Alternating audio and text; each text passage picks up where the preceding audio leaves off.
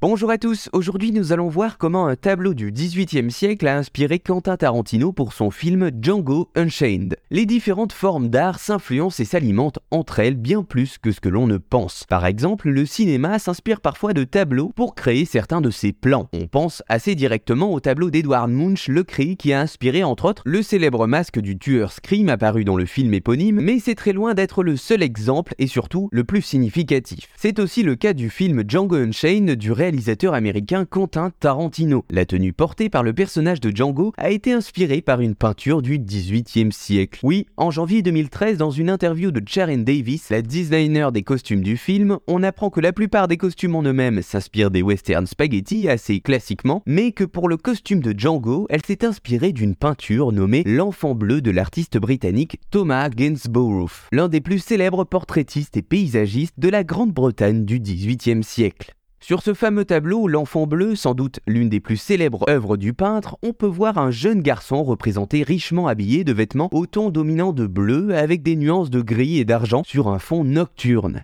La toile fut d'ailleurs une véritable influence dans l'art à des moments différents. Elle inspirera un film allemand nommé Der Knab in Blau de Friedrich Wilhelm Murnau et elle est citée indirectement par Serge Gainsbourg dans sa chanson 69 Années érotiques. Le chanteur trouvait en effet que ce garçon avait une ressemblance avec Jane Birkin. Mais au-delà de ces références, c'est donc la costumière Sharon Davis qui présente ce tableau à Quentin Tarantino pour habiller Django, incarné à l'écran par Jamie Foxx. On le retrouve notamment à cheval avec cette tenue bleue et ses collants, une façon pour Tarantino de contrer les représentations que subissent les personnes noires au cinéma en choisissant la tenue du XVIIIe siècle de ce jeune homme blanc privilégié peint par Thomas Gainsborough. Voilà, vous savez maintenant comment un tableau du XVIIIe siècle a inspiré Quentin Tarantino pour son film Django Unchained.